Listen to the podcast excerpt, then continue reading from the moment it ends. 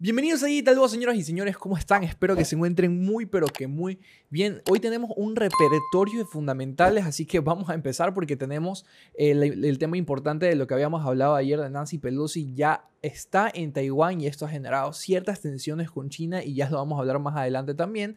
Tenemos que AVI, que para las personas que no sepan qué es AVI, el protocolo AVI, es uno de los más capitalizados en TBL, es decir, es uno de los protocolos que más dinero tiene invertido dentro de su plataforma y ha estado tomando decisiones muy importantes con respecto a lanzar una nueva stablecoin, decisiones con respecto a su integración con Phantom que están pensando en sacarla y obviamente esto quitaría muchísima utilidad al protocolo de Phantom, al protocolo, a la blockchain de Phantom y ya vamos a estar hablando de eso más adelante. Por supuestos, este, supuestos no en realidad, por hackeos que ha estado teniendo la red y esto es muy importante porque hubo un, un, hackeo en los que han logrado robar 190 millones de dólares, que es bastante y con, la, con una simpleza pues muy muy fácil de lograr. Dicen que es un hackeo de un exploit que cualquier persona puede hacer y que pues eh, no vale riesgo seguir teniendo a Phantom si pues este, no les está generando tantos ingresos a la plataforma y de paso pues tiene este, este posible riesgo de seguridad, ¿no? Aparte de eso podemos ver que también USDT ha empezado a recuperarse en los últimos meses que han venido un poco este, difíciles por el tema de todo lo de los stablecoins que pasó el tema de US Terra. Entonces hubo bastante gente que empezó a refugiarse en otras stablecoins, buscar alternativas como BUSD, DAI o USDC, entonces obvio hubo bastante capitalización que se salió de USDT y se fue a otras stablecoins, pero al parecer ya se han estado recuperando y esto por lo general suele ser una, una señal de calma en los mercados, cuando ya las stablecoins empiezan a poner tranquilas, ya no suele haber tanto movimiento en su oferta,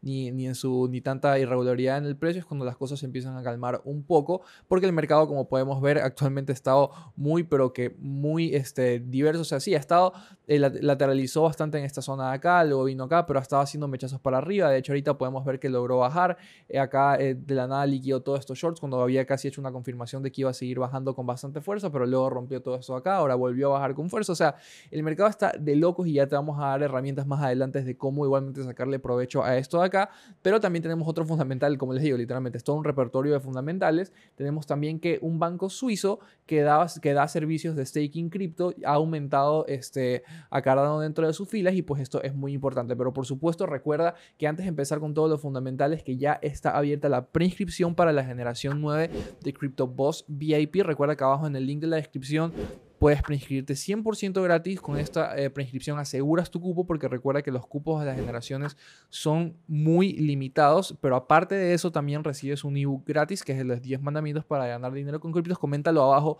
si has leído, qué tal te pareció, cuál, cuál te gustó, cuál no estabas cumpliendo tú, cuál de los 10 mandamientos no estabas cumpliendo y qué tal te pareció. Y más que nada también la plantilla de Excel para llevar, seguimiento de tus trades que yo creo que en estos momentos del mercado es muy importante, ¿no? Empecemos con CoinMarketCap. Vemos que la capitalización global de mercado ha subido un 0.84%. En la mañana lo estábamos revisando con los Sharks en el vivo y había crecido un poco y ahorita parece que se ha recuperado un poco. Igualmente, quizás esto pasó en esta subida de acá que separaron bastantes tokens en esta subida de aquí, pero ya luego el mercado ha estado retrocediendo, entonces quizás vuelva a bajar de nuevo esto de acá. Entonces nos mantenemos por el momento por encima de la barrera del trillón, sin embargo hay que darle tiempo al tiempo porque sabemos que esta barrera ha estado sube y baja, sube y baja, como Shiba el de, ha empezado a subir de los 10, ha ganado el 1, luego ha perdido el 0 y así sucesivamente, ha estado perdiendo y ganando ese 0. Entonces lo mismo está pasando con la capitalización de mercado y esto es muy importante. Tenemos a Bitcoin en el primer puesto cerca de los 23 mil dólares, Ethereum en el segundo puesto que está haciendo movimientos recontra que locos en los últimos 7 días, un crecimiento de casi el 20%, esto es muy importante. Tenemos a BNB en el quinto puesto, un crecimiento de aproximadamente también el 18%, también hay que darle mucho ojo a BNB porque es una token que está muy, pero que muy... Eh, es muy utilizada, es muy utilizada. De hecho, si nosotros vamos acá a DeFi Llama y nos vamos a la parte de Chains, podemos ver que después de Ethereum, que obviamente es el, papá de todos los altcoins, tenemos a BNB, es decir, que es una de las segundas monedas más utilizadas y con más TBL dentro de su blockchain. Obviamente que no se compara porque, por ejemplo, dentro de Ethereum hay 45.63 billones de dólares en total value locked y en BNB podemos ver 6.98 billones, o sea, casi 7 billones. Ni siquiera llega a una, a una fracción considerable, pero pues igualmente de que está segunda, está segunda y hay que ponerle mucho ojo. Porque incluso dentro de protocolos bastante eh, descentralizados, como por ejemplo PancakeSwap, BabySwap. Bueno, hay un montón de, exchanges descentralizados dentro de BNB que tienen funcionalidades increíbles y que hay que pegarles el ojo porque te ofrecen muy buen staking, muy buen APY en caso de que te quieras arriesgar, pues, ¿no? Tenemos a Cardano en el, octavo puesto en 49 centavos, ya bajando poquito a poquito, como que eh, retrocediendo de, las, fundamentales, a pesar de que no les ha afectado en general, pues ya ahorita les ha pegado un poco. Solana en el noveno puesto en 41 dólares y Shiba Inu en el, 15, en el quinceavo puesto en los 11,89. Esto es una noticia muy importante lo que vamos a hablar ahorita y es que Nancy Pelosi este, ya llegó a Taiwán, ha estado haciendo... Eh, pues bastante tensión con respecto entre, entre China y Estados Unidos con respecto a la, parte diplomática. Entonces, esta es una noticia que sigue en desarrollo. De hecho, como podemos ver, este portal de aquí nos va dando todos los updates que son necesarios para poder seguir viendo todo lo que ha pasado. Por ejemplo, acá vemos que hay ciertas protestas por el tema de que ha llegado a Taiwán y obviamente hay gente en Taiwán que no quiere tener este tipo de problemas, que no quiere que los invadan. Entonces ya les han dado la advertencia de que en caso de que llegase ella a llegar o pues se genere cierto tipo de tensión, pues iban a, haber problemas con Taiwán. Bueno, todo esto acá. Entonces, obviamente hay gente que quiere que ellos lleguen para que pues sepan que van a recibir el apoyo, porque así como no quieren una invasión de China, pero tampoco quieren dejar de ser aliados de Estados Unidos o seguir o quieren seguir siendo una república independiente, pues no aparte de China, pero bueno, ya eso entra en el tema geopolítico, entra en el tema político y no vamos a entrar allá, no vamos a ahondar. ustedes saben que acá simplemente hablamos de estas noticias de una perspectiva de mercado, de cómo va a afectar al mercado y dependiendo de cómo se vayan eh, narrando, cómo se vayan desarrollando este tipo de sucesos, es como el mercado puede irse comportando. Ya sabemos que señales de guerra, de, problemas diplomáticos o este, altercados entre naciones, ya sabemos que son eh, cosas que por lo general suelen generar bastante incertidumbre dentro del mercado y pues por supuesto eso hace que los mercados reaccionen de manera negativa. Vamos a pasar con la siguiente noticia y es que AB, de una vez ya lo habíamos eh, visto acá dentro de la parte de los protocolos, AB es uno de los protocolos más importantes dentro del mundo descentralizado, de las finanzas descentralizadas. Podemos ver que acá están todos los protocolos principales y podemos ver que incluso AVI es más importante que Uniswap y PancakeSwap. O sea, y podemos ver acá otras parecidas como Son, la, la principal de Tron, etcétera, etcétera. Acá podemos ver muchísimas, muchísimas más. Alpaca Finance, eh, Wonderland, todo, todo esto de acá. Entonces, AVI es la cuarta, o sea, es la cuarta más con más TBL del mundo de las finanzas descentralizadas. Y como podemos ver, tiene un amplio espectro de blockchains dentro de su plataforma. Tiene Ethereum, tiene Apollyon, tiene Avalanche, tiene Optimism, tiene Arbitrum, tiene Phantom, tiene Harmony One. Entonces, ellos han empezado a hacer, obviamente, cálculos de en realidad, este, eh, más o menos cálculos de coste-beneficio. Como podemos ver, dentro de sus filas está Phantom y ellos han empezado a, los desarrolladores, los desarrolladores más que nada con esta noticia de acá, de que el Nomad Token Bridge que se encuentra, eh, mediante el cual se encuentra interconectado Phantom, ha sufrido un exploit, un hackeo de 190 millones de dólares. Entonces, esto es muy importante porque al estar Phantom expuesto a este tipo de, a este tipo de breaches, a este tipo de conexiones con otras blockchains, pues hace que de cierta manera indirecta el protocolo de AVI o la, o la plataforma de AVI sea este, vulnerable también a este tipo de cosas. Entonces ellos han hecho un análisis de costo-beneficio con todo lo que ha pasado esto acá y, han dicho y se han dado cuenta que en realidad la integración de Phantom con la plataforma de AVI solo le genera 30 dólares por día. O sea, ponte en los zapatos de Phantom de, de AVI, de la plataforma de AVI, es como que tú tengas en un negocio algo que te genera muy poco dinero por día y que de paso es muy riesgoso que tengas porque pueden venírtelo a robar o algo por el estilo, ¿no? Algo que es muy este, vulnerable a, a sufrir algún tipo de daño o de perjuicio, ¿no? Entonces ellos han dado cuenta de esto de acá, que solo por día la integración con Phantom especialmente, solo le genera 30 dólares por día. 30 dólares por día y de paso pues Phantom a la vez tiene estos problemas de que está interconectado con bastantes bridges o conexiones entre blockchains que han estado teniendo muchos problemas y obviamente pues no le genera. Incluso acá podemos ver que los, los, desarrolladores han dicho que el riesgo de exponer a los usuarios a, perder potenciales millones de dólares debido al, al, riesgo intrínseco de la seguridad de AVI no es considerado este, pues, worth o no, no vale la pena los 30 dólares al día que, pues, esto, eh, que esta integración de Phantom genera a la tesorería de AVI. Entonces, obviamente, es totalmente lógico que por 30 dólares al día no te quieras arriesgar por un hackeo potencial de millones de dólares, ¿no? Entonces, ellos están pensando, ya lanzaron la, propuesta porque simplemente recordemos que este, este tipo de protocolos descentralizados no es que eh, los desarrolladores eligen qué hacer y ya está de una, ellos tienen que pasar a su DAO. Recordemos que la DAO es una Decentralized Autonomous Organization, es una organización autónoma descentralizada, es decir, para que se puedan tomar decisiones de qué se va a hacer con la plataforma, tiene que lanzarse una propuesta y las personas que tengan acceso a esta token de gobernanza o al sistema de gobernanza de AVI tienen que votar a favor, en contra o abstenerse. Entonces, esto es algo que recién se va a proponer y está en desarrollo aún. Sin embargo, es muy importante porque en caso de que se quite esa integración del, protocolo de AVI de Phantom, obviamente ahorita no está generando mucho, pero luego cuando el protocolo quiera subir o algo, pues obviamente le quita bastante utilidad y especialmente cuando estamos hablando de uno de los protocolos más grandes del mundo de finanzas descentralizadas. Ahora, una propuesta que sí se aceptó dentro del mundo de AVI fue empezar a emitir una stablecoin que sea over collateralized. ¿A qué se refiere con esto? Digamos que por cada eh, stablecoin que nosotros produjamos, por ejemplo, de AVI, si ellos sacan su stablecoin que se llame ah, Pepito Dólar, Pepito Dólar, pongámosle así el ejemplo.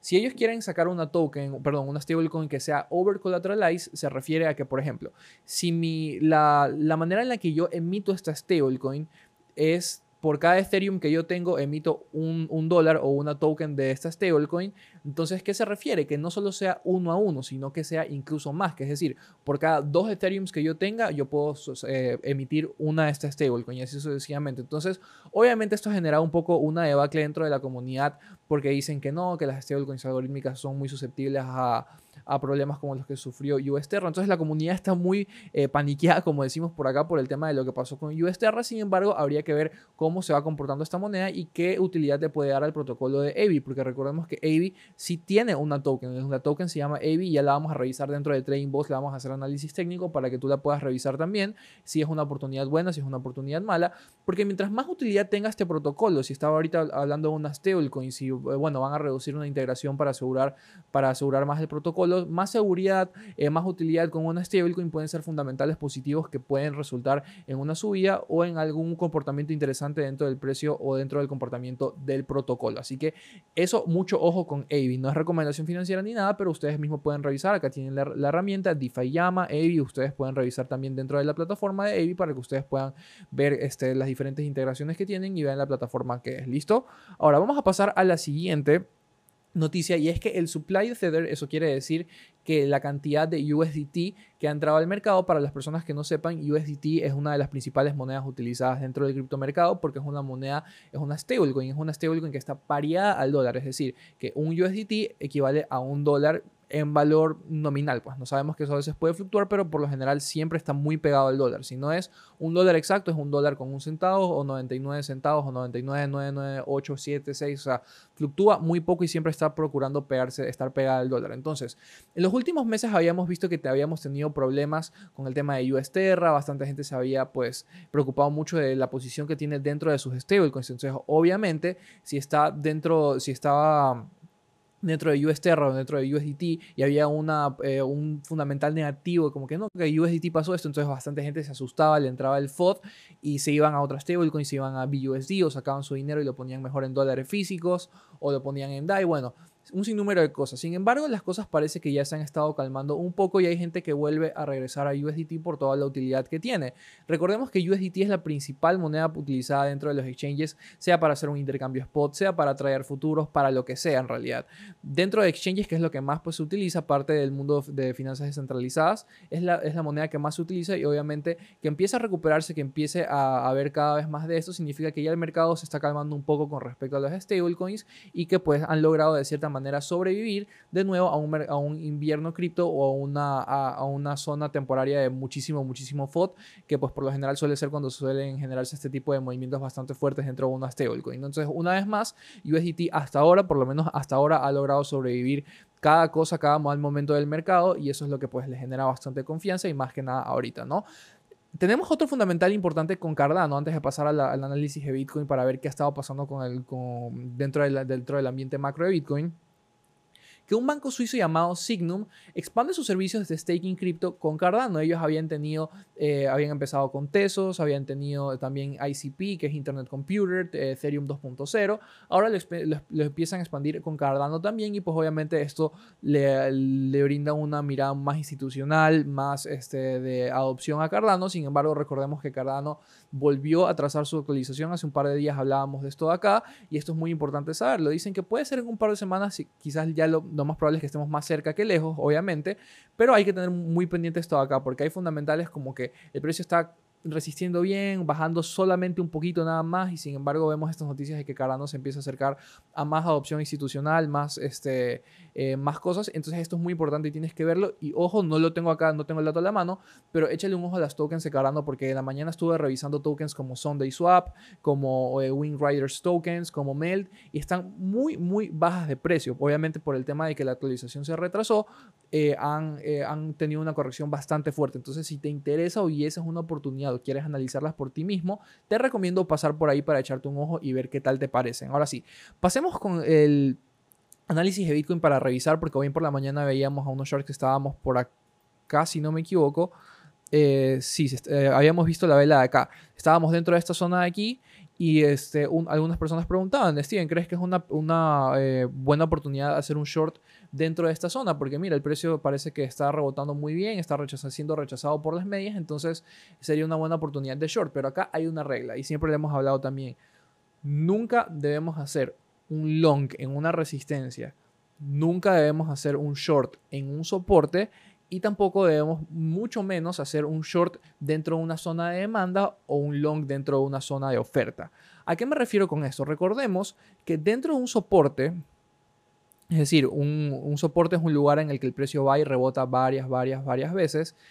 Un soporte, ¿qué pasa cuando el precio va a un soporte? Tiene más lo que más tiene probabilidades de hacer es rebotar, es venir acá y luego volver a subir. Entonces, tú nunca, no te puedo decir qué hacer en realidad, no te puedo decir tú nunca, pero es jugar con todas las probabilidades en contra hacer un short acá. Para las personas que no saben qué es un short o qué es un long, cuando hacemos un short, eh, dicho en simples maneras, es proyectar que el precio va a bajar y cuando hacemos un long es proyectar que el precio va a subir. Entonces, si nosotros proyectamos un short aquí en este punto que es un soporte que es donde el precio más tiene probabilidades de, de, rebotar, de subir que de bajar. Entonces nosotros estamos jugando con todas las probabilidades en contra y lo mismo si estamos con una resistencia. Si una, resistencia es un punto en el que el precio eh, pues sube y luego es rechazado constantemente como podemos ver acá. Entonces si nosotros hacemos un long en una resistencia que es donde más probabilidades tiene el precio de corregir o de bajar, también estamos jugando con todas las probabilidades en contra y lo mismo pasa con una zona de oferta y en una zona de demanda. Una zona de demanda es por lo general eh, una zona en la que el precio suele rebotar bastante hacia el alza y una zona de oferta es una zona que por lo general el precio suele retroceder bastante. Entonces, de nuevo, si nosotros abrimos un long en una zona de oferta, que es donde hay más probabilidades de que el precio baje a que suba, eso es un mal trade. Si estamos haciendo un short dentro de una zona de demanda donde hay más probabilidades que el precio suba a que baje, es un mal trade. Entonces, dentro de una zona de demanda acá actual no es recomendable, no es aconsejable por, por, este, por manual de trade hacer un short porque es donde el, precio tiene las más probabilidades de poder volver a rebotar hacia arriba, como, como hemos podido ver acá. De hecho, el precio quiso llegar a la parte inferior de esta zona de demanda y ¿qué hizo? Rebotó bastante fuerte. Entonces, acá está volviendo a entrar de nuevo, pero tendríamos que ver si en realidad va a tener la fuerza necesaria para poder romper esta zona de demanda o si por lo contrario está haciendo otro fake out de nuevo para volver a romper hacia arriba y liquidar shorts. Entonces, todo este análisis mucho más específico y mucho más a detalle lo vas a tener dentro de Trading Boss, que apenas termine de grabar Digital Boss salgo para grabar este, Digital Boss, salgo a grabar de una Trading Boss, todos ya saben eso. Pero si tú estás en realidad, no, no, no, estado, no has estado los últimos días para tradear, eh, no estás mentalmente preparado, te han liquidado mucho o algo por el estilo, acá tenemos una herramienta para que puedas sacarle provecho al mercado que se ha estado moviendo, porque por ejemplo podemos ver que dentro del copy trading de Prime hay traders que sí han estado sacándole provecho a los trades. Por ejemplo, podemos ver que este aquí tuvo un 87% de rentabilidad hoy, 86%, bueno todo esto acá, incluso en total hay gente que ha llegado hasta 1000%. Todo esto acá, todas estas estrategias de, de copy trading con Prime XPT las tienes abajo en la descripción. Y aparte en, de, de extra, si tú quieres empezar a probar los copy trades y armar tu estrategia de copy trades, recuerda que una vez que, tienes profit dentro de un copy trade, sacas tu inversión inicial y solo dejas de copy trades profits y luego con tu inversión inicial puedes ir probando con otros copy traders y así sucesivamente vas armando una bola de nieve de copy trades en las que pues puedes salir recontra, recontra que ha beneficiado, ¿no? Entonces, pero aparte de eso, ah, con el link abajo que te dejamos en la descripción y con el código BOSS PXBT dentro del promo code Activation, accedes a casi 7 mil dólares de bonos dependiendo de las actividades que vayas haciendo dentro del exchange. Con eso terminamos el video, señoras y señores. Espero que les haya gustado muchísimo el video, todos los fundamentales que hemos traído. Nos vemos dentro de Trading Boss con análisis técnico puro y duro. Chao, se me cuidan.